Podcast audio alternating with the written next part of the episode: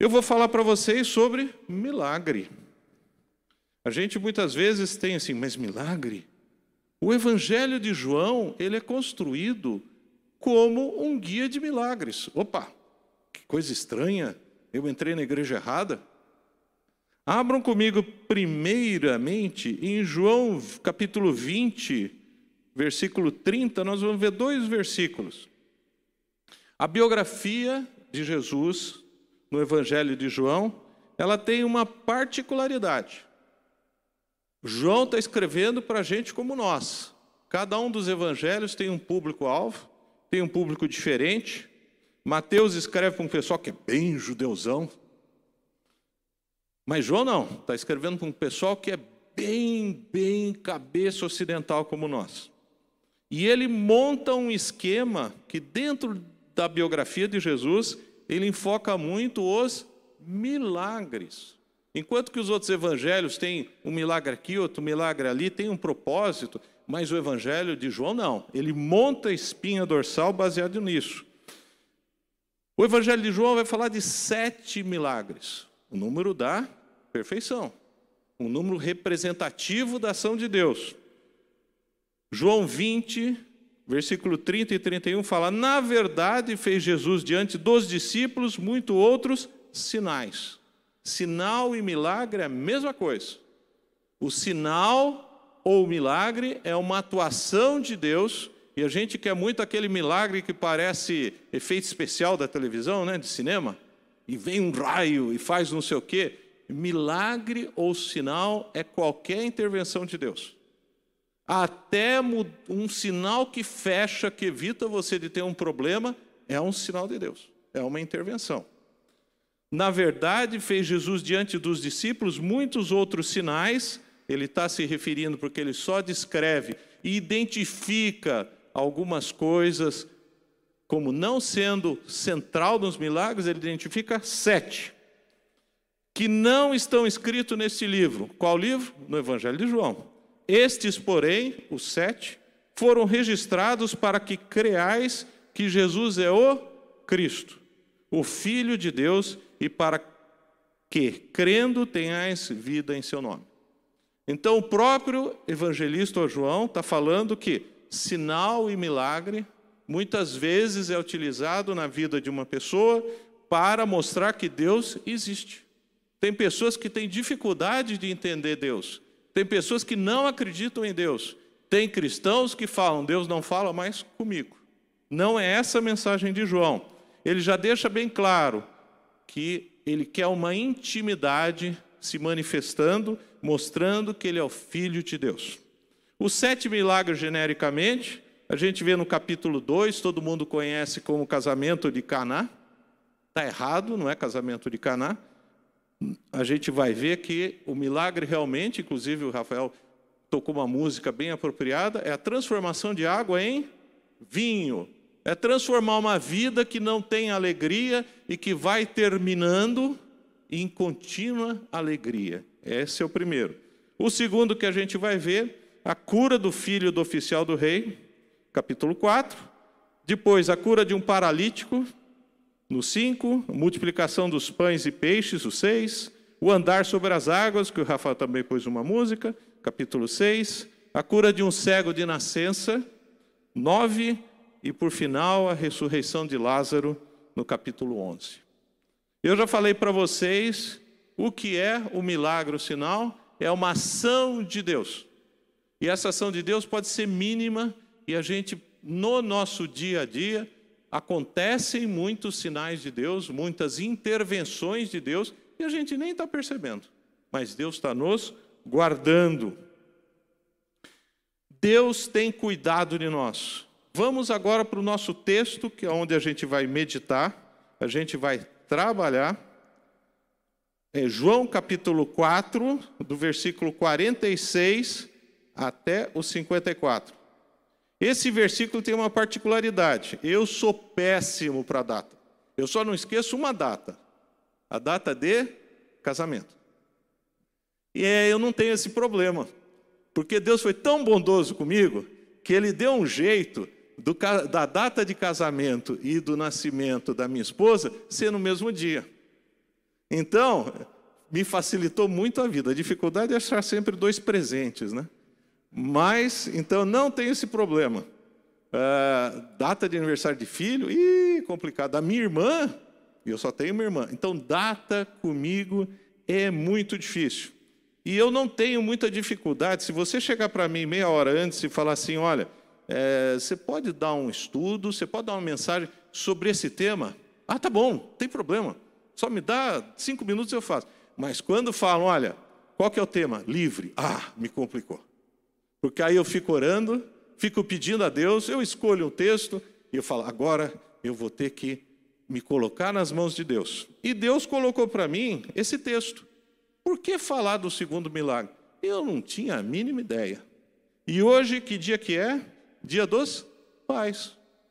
E esse texto vai falar do milagre na vida de um pai. E sabe que eu me dei conta quando falaram que hoje é dia dos pais? Fala como Deus é, age, né? São umas coincidências assim fantásticas, tá? Acompanhe comigo, nós vamos fazer uma leitura de João, capítulo 4, do versículo 46 até o 54, tá? Dirigiu-se de novo a Caná da Galileia, onde da água fizera vinho. Por isso que o primeiro milagre, essa história de casamento que o pessoal coloca como título, é um título errado. O milagre realmente é a transformação do que? De água em vinho. É transformar uma vida que vai perdendo alegria com o tempo mediante a ação do Espírito Santo e uma alegria contínua. Essa é a vida do cristão. Ora, havia um oficial do rei cujo filho estava doente em Cafarnaum. Tendo ouvido dizer que Jesus viera da Judéia para a Galiléia, foi ter com ele e lhe rogou que descesse para curar seu filho que estava à morte.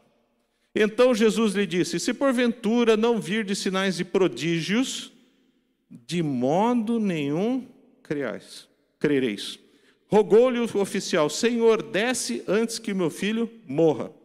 Vai, disse-lhe Jesus, teu filho vive. O homem creu na palavra de Jesus e partiu.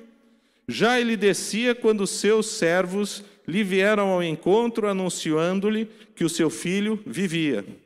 Então indagou deles a que hora o seu filho se sentira melhor. Informou-lhe: Ontem, a hora sétima, uma hora da tarde a febre o deixou.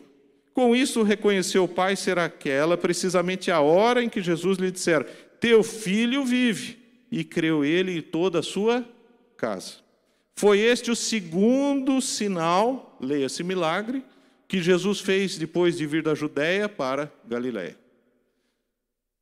Os que são pai aqui, a maior crise que você pode ter na vida como pai, o que, que é? É ver o seu filho doente é ver o seu filho quando você considera que ele está à beira da morte. Isso é um desespero máximo. E isso acontece, o versículo 46 fala para a gente, com o oficial do rei. O que é o oficial do rei? Não tem nada a ver com cargo militar. Cuidado, porque isso daí não tem nada a ver com isso, tá? Alguns fazem confusão, porque Mateus 8,5 e Lucas 7,6 fala de um oficial militar. São dois textos completamente diferentes. Aqui, o oficial do rei provavelmente é um ministro de Estado. Essa é a ideia.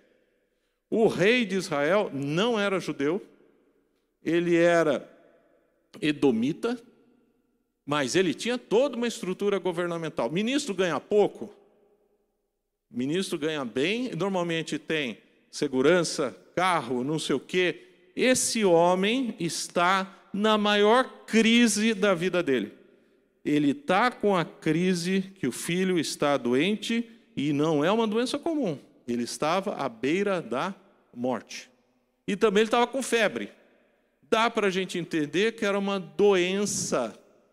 Era muito comum nessa época doenças virais. Você tinha peste em cima de peste, principalmente com o Império Romano. E esse homem está na cidade de Cafarnaum. Quando você lê esse texto, Cafarnaum não conheço, fica perto de tu, não é isso?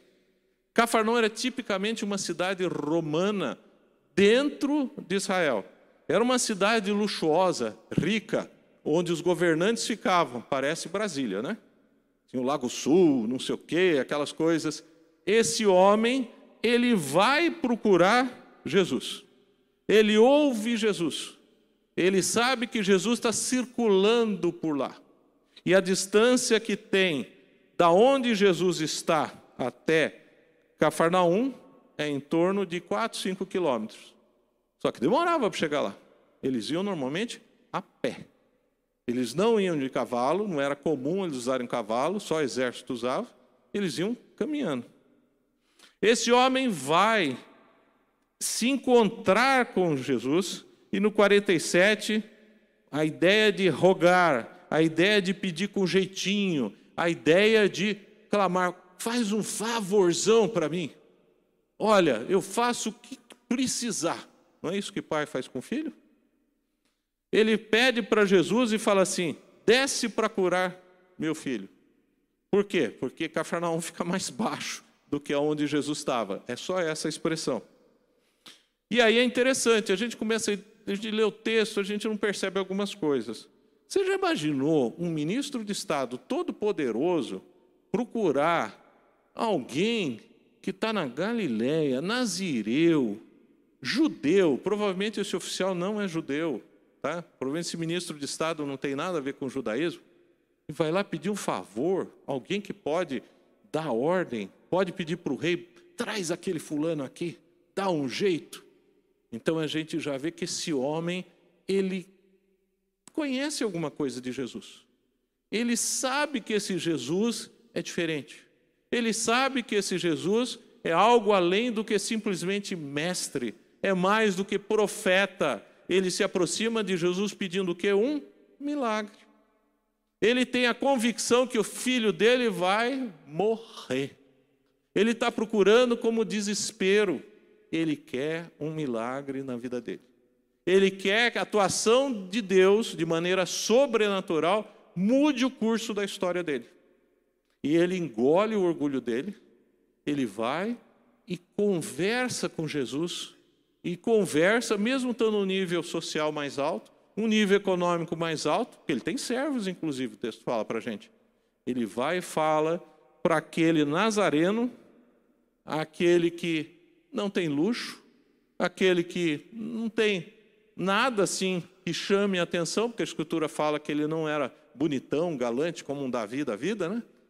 Ele vai lá e fala: Meu filho está à morte. Vai comigo, vamos lá. E Jesus fala uma coisa para ele: se você não vir o sinal de Deus na sua vida como pai, você vai ser limitado na sua fé. Opa! É isso que ele está dizendo aqui. Se porventura não vir de sinais e prodígios, de modo nenhum crereis que existe um Deus do impossível. Existe um Deus que te conduz. Existe um Deus que opera na sua vida. A gente tem escutado muito que Deus não fala mais hoje, não é isso? A famosa teologia do processo aí. Transferiu, Deus transferiu a soberania para o homem. Deus transferiu a decisão final para o homem. Esse ministro de Estado falou, atuou de maneira a falar: eu preciso de um milagre. E Jesus está falando: você precisa ver um milagre na tua vida. Você precisa ver a mão de Deus na sua vida. Porque senão você está perdendo essa intimidade do Filho de Deus. Você está perdendo isso que Deus dá para você. Versículo 49. Rogou-lhe o oficial, Senhor. Opa, peraí. O que, que ele quer dizer como Senhor? Ele está identificando a autoridade e mais do que isso.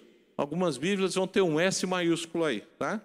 Boa tradução ele está identificando Jesus como Deus. Opa! Então ele é alguém que a gente chama de salvo? É. Ele é alguém que é salvo, é um pai em desespero. E para onde ele correu? Para Jesus.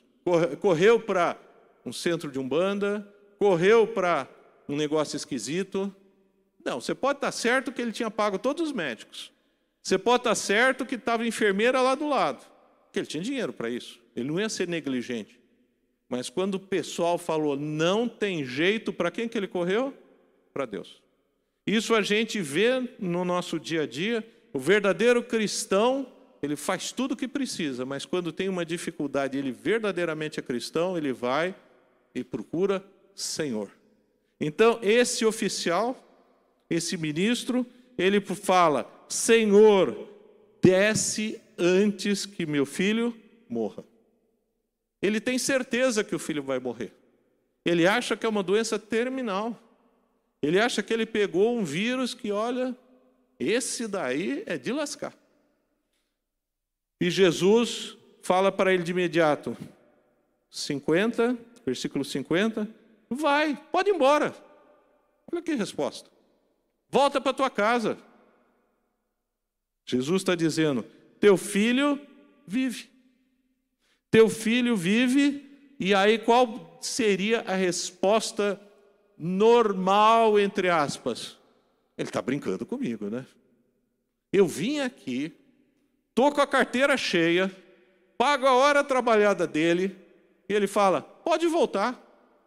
Volta porque teu filho já está curado. Olha só que coisa, hein? Um pai ansioso, um pai que está considerando que perdeu o filho, que não tem alternativa ou expectativa, e Jesus dá uma resposta completamente diferente do que ele esperaria. Quando você se aproxima de Deus em oração, muitas vezes, ou a maioria das vezes, você já tem o pedido e a resposta de oração na tua cabeça, não tem? Olha, Deus, eu estou pedindo isso, mas eu quero que aconteça isso, isso, isso e aquilo. Não é? Só eu faço isso. Só eu, né? Tá? Esse homem vai lá na cabeça dele com a solução do problema e da crise. Eu vou levar Jesus no colarinho aqui, ele vai comigo, ele vai pegar, vai impor três vezes a mão, vai jogar um azeite na cabeça, ó, está resolvido. Jesus não faz isso. Jesus responde à necessidade dele, mas ele fala de uma maneira até que parece estranha. Pode ir embora. Teu filho vai viver. Olha só, você imagina a posição de pai você escutar um negócio desse daí. Mas aí tem uma outra coisa. O homem creu na palavra de Jesus. E ele creu e ele tem uma ação. O ato de crer normalmente implica uma ação da nossa parte. O ato de a gente entender o que Deus quer, a gente se motiva para fazer alguma coisa aquela coisa de fé escondida, eu sou um cristão secreto que ninguém fica sabendo. Deus falou comigo, mas eu não fiz nada na minha vida. Não é isso que a Escritura diz. Esse homem creu na palavra de Deus e o que, que ele fez? Ele voltou embora. Ele não discute com Jesus, ele não apresenta uma contra-argumentação, ele não fala, eu pago mais, ele não era judeu, mas ele sabia que o judeu, se você negociasse alguma coisa, né, estava feito o negócio. Mas ele crê, ele crê. Jesus fala para ele: olha, você precisa de um milagre na tua vida.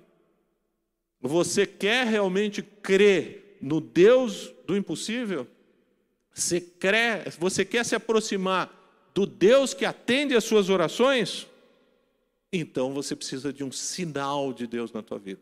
Você precisa de um milagre de Deus na tua vida. Ele não falou que ia descer um meteoro, que ia cair um raio, que ia aparecer um monte de rojão. Ele simplesmente deu uma palavra. Vai ser restaurado. Ele vai viver. E esse homem, aqui o texto do versículo 21 fala: já ele descia a ideia geográfica. Ele estava mais cima e ele estava descendo. Aproximadamente dá uns 700 metros desses 4, 4 5 quilômetros que eles descem. Tá? Quando os seus servos vieram ao seu encontro, os servos foram dar boa notícia. Porque notícia boa e notícia ruim costumam chegar rápido, não é isso? Tá? Como é que está fulano? Às vezes eu nem peço. Aí veio notícia que ele está bem, oh, legal, fiquei quieto, fiquei na minha. E notícia ruim também. Ó, morreu, viu? E os servos vão lá e você imagina o pai voltando, ele recebeu uma palavra de Deus, ele recebeu uma resposta de oração, mas a gente sempre tem um pouquinho de dúvida, não tem? Às vezes, será que eu entendi direito? Será que eu não estou exagerando? A resposta que Deus deu é uma coisa e eu entendi outra? Ele está indo, tranquilo, mas com dúvida. Porque isso é natural do ser humano. E aí os servos dele, porque ele era um homem rico, foram ao encontro dele e falam: O seu filho vive. O seu filho está vivo. Ele era para estar morto, mas aconteceu alguma coisa. Ele está vivo. Ah! E aí o que, que acontece? Esse homem pergunta: que horas que aconteceu isso? Quando ele se recuperou? E aí falam para ele a hora sétima, que ele usa o calendário romano, então sete mais seis, eu não vou falar de um mês não, é uma da tarde, tá? Que algumas vezes não é sete mais seis, é quatro, é dois, é três, não, é uma hora da tarde. Ele recebe a informação que ontem a uma hora da tarde, o teu filho ficou bom. O filho foi restaurado, curado, e ele pega e faz as contas. Com isto, no 53, reconheceu o pai ser aquela precisamente a hora em que Jesus dissera: Teu filho vive. Ah! E o milagre de Deus fica sem resposta? Normalmente não. Qual a resposta que teve? Ele creu e toda a sua família, toda a sua casa. A ideia de casa deles é toda a sua família, todos que faziam parte. Ele creu em quê? Ele já tinha reconhecido Jesus como Senhor, como Deus, como Filho de Deus, como Salvador. Ele deu um salto a mais de fé. Ele pulou o degrau. Ele progrediu na fé dele, ele viu que não era somente um Deus salvador, mas era um Deus que operava milagres.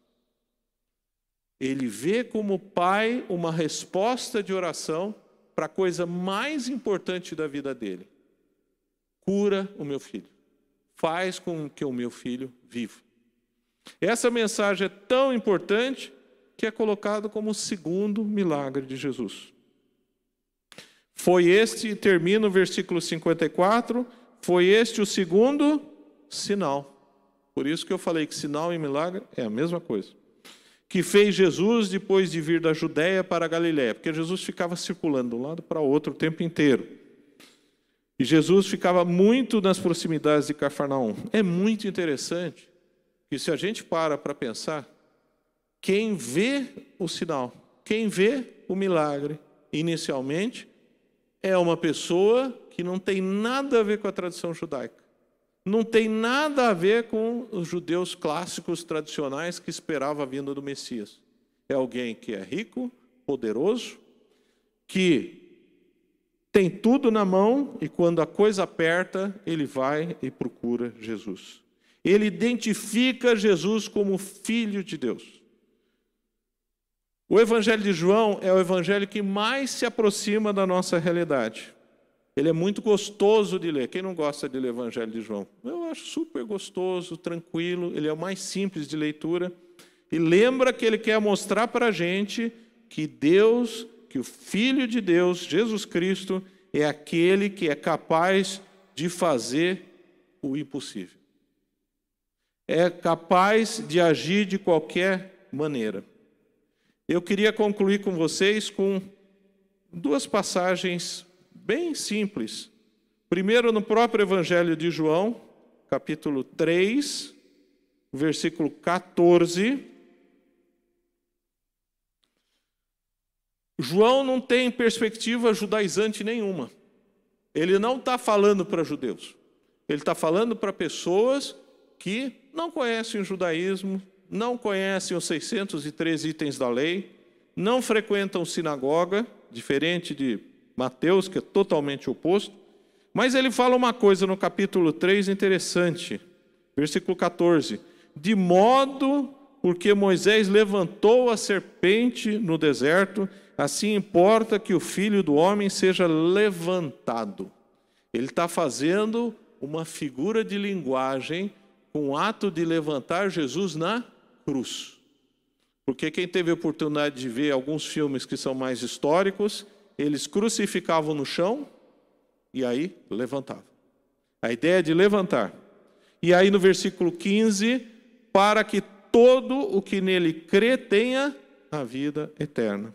Ele está fazendo uma referência sobre Números 21, versículo 8 e 9, que fala sobre quando o povo de Israel pecou, quando o povo de Israel, para variar, fazia coisas que não agradavam a Deus, e aí Jesus, desculpa, Deus mandou umas serpentes que não matavam, mas que doíam para valer.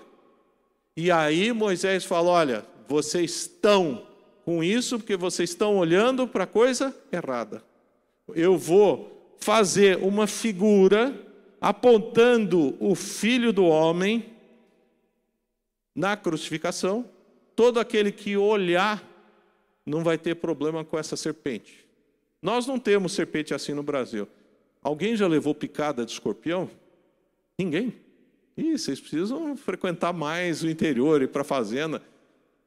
Quem já conheceu que levou picada de escorpião, adulto, fala: olha, é a pior dor que existe.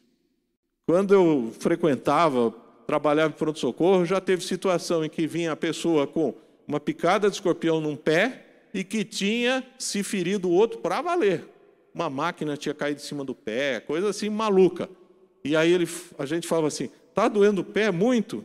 Ai, dói demais. A gente vai fazer uma anestesia no pé esquerdo. Não, não, o pé esquerdo nem mexe. Eu quero direito. Porque a picada de escorpião no nosso meio dói para valer. Alguém já está sabendo dessa história aí. É. Essa serpente que é descrita em Números 21 é exatamente isso. A figura de linguagem que João está se apropriando de Moisés é que Moisés colocou uma serpente para, levantando todo que olhasse, fosse tirado a dor. E a mesma coisa, todo que olha para Jesus Cristo resolve as suas dores. Esse é o segundo milagre. Por quê? Porque o primeiro milagre, que é a transformação de água em vinho, no capítulo 2, de 1 a 11, fala da necessidade que a gente precisa de uma renovação que Jesus tem que participar da nossa vida para que nós tenhamos uma vida abundante, para que nós tenhamos alegria na nossa vida. É a salvação. Esse homem, pelo que a gente viu no texto, como ele reconhece Jesus como Senhor, ele já tinha salvação, mas ele precisou de alguma coisa mais. Hoje a gente falou muito de milagre. Eu preciso de milagre na minha vida. Se você não precisa de milagre na sua vida, tem alguma coisa errada. Porque é impossível que a gente tenha tudo absolutamente em ordem em todos os aspectos. Esse pai conseguiu a resposta de oração. Esse pai se confrontou com Jesus e clamou para ele. Esse pai tomou uma atitude diante da resposta de Jesus. Esse é outro problema. Muitas vezes Deus fala conosco e a gente fala: não pode ser essa resposta, tem que ser outra. Eu tinha um professor no seminário, é do outro século, viu, pessoal? Ele falava o seguinte: que ele nunca teve dificuldade de escutar Deus respondendo às orações dele, mas ele tinha uma dificuldade enorme de colocar em prática. Esse homem, ele teve a humildade de ouvir a resposta, esperar a resposta, Provavelmente não, não, não era a resposta que ele queria, a resposta que ele queria é que Jesus fosse com ele, mas ele acata. Então, essa passagem, ela dá um testemunho para nós, assim, fantástico. E eu queria, o último versículo que eu queria terminar com vocês, nós vamos para o primeiro evangelho, é o evangelho que assusta a maioria das pessoas, porque ele começa falando da genealogia de Jesus. Aí, normalmente, o pessoal, quando chega no quarto, quinto versículo, é muito chato. E chega e já pula, não é isso? Que fala das gerações de Jesus, porque é um evangelho para o judeu, a comunidade judaica que está se convertendo. Mateus 8, 17, tá? diz assim para a gente. Para que se cumprisse o que fora dito por intermédio do profeta Isaías, Isaías 53, 4, ele mesmo tomou as nossas enfermidades e carregou com as nossas doenças. O pessoal considera essa ideia de enfermidade, principalmente pela ideia dos pentecostais ou carismáticos, que é, é somente doença. Não. Existe enfermidade também de caráter. Existe enfermidade de comportamento. Existe enfermidade de relacionamento. Existe enfermidade de organização da sua vida. E Jesus, como Filho de Deus, ele quer preencher todas as suas lacunas. Não é somente para a doença. Tanto que nos sete milagres de Jesus, a gente vai ver no Evangelho de João, ele atuando em todas as áreas. Ele cura doença, ele responde oração, ele multiplica pão e peixe, ele dá uma visão espiritual para um cego de nascença, ele promove a ressurreição no milagre de Lázaro. Então, o que eu queria compartilhar com vocês é que Jesus quer operar milagre na vida de todos nós. Ele quer operar sinais no dia a dia. E muitas vezes a gente não enxerga os sinais. Muitas vezes a gente não vê Deus operando nas nossas vidas. Lembra dos discípulos de Emaús? Os discípulos de estão indo para casa, acabaram de sair do McDonald's, estão tranquilos, tá? E eles começam a reclamar da vida, e começa a falar assim: Jesus morreu, nos abandonou. Onde é que ele foi? Ele falou que ele ia voltar, falou que ele ia trabalhar. Tinha alguém conversando com eles, uma boa. E vai, e conversa, e conversa, e conversa, e vai. De repente, eles olham assim: mas esse que estava andando com a gente com tanto tempo na nossa vida era Jesus. E a gente não vê isso.